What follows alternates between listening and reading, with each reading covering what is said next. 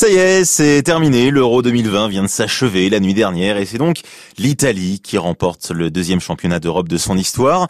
Une victoire arrachée au bout du suspense après prolongation et une séance de tir au but à s'en mordiller les ongles. Les Anglais sont vraiment pas passés loin, il faut bien le reconnaître, mais l'Italie est définitivement repassée au premier plan, Alexandre Vauf. Les supporters italiens peuvent exulter sur l'ultime arrêt de leur gardien hier soir. En à peine trois ans, l'Italie a su se réinventer après être restée à la porte du dernier mondial. La recette, un nouveau sélectionneur, Roberto Mancini, pas de stars, mais des vieux grognards expérimentés et des jeunes prometteurs, et puis d'incroyables gardiens comme Gianluigi Donnarumma, héros déjà de la séance de tir au but en demi-finale. Le futur gardien du PSG a récidivé hier. C'est un rêve qui devient réalité peu de gens croyaient en nous, et à la fin, on est là, à fêter un titre européen. Je remercie aussi mes coéquipiers pour mon titre de meilleur joueur du tournoi, car sans eux, ça n'aurait pas été possible.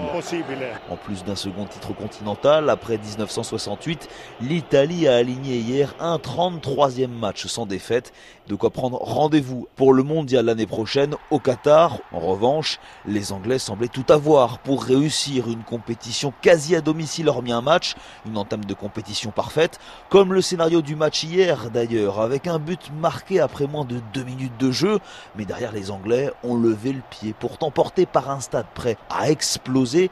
Et puis il y a eu cette séance de tir au but où les trois derniers tireurs anglais ont échoué.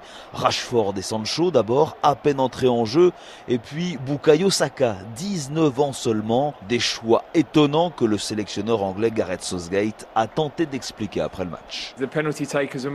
J'ai choisi les tireurs. On a travaillé ça avec eux à l'entraînement. C'était un pari. Nous avons décidé de faire les changements à la fin du match. Je suis incroyablement déçu, mais c'était ma décision.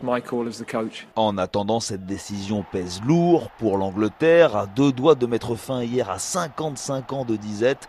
À l'inverse, la malédiction se poursuit donc pour les Anglais et leur sélectionneur, lui qui avait déjà manqué le tir au but de la victoire en demi-finale il y a 25 ans à Wembley. Et merci à vous donc pour toutes ces infos footballistiques durant ce mois dernier. Bon bah on attend la, Coupe du Monde hein, l'année prochaine maintenant.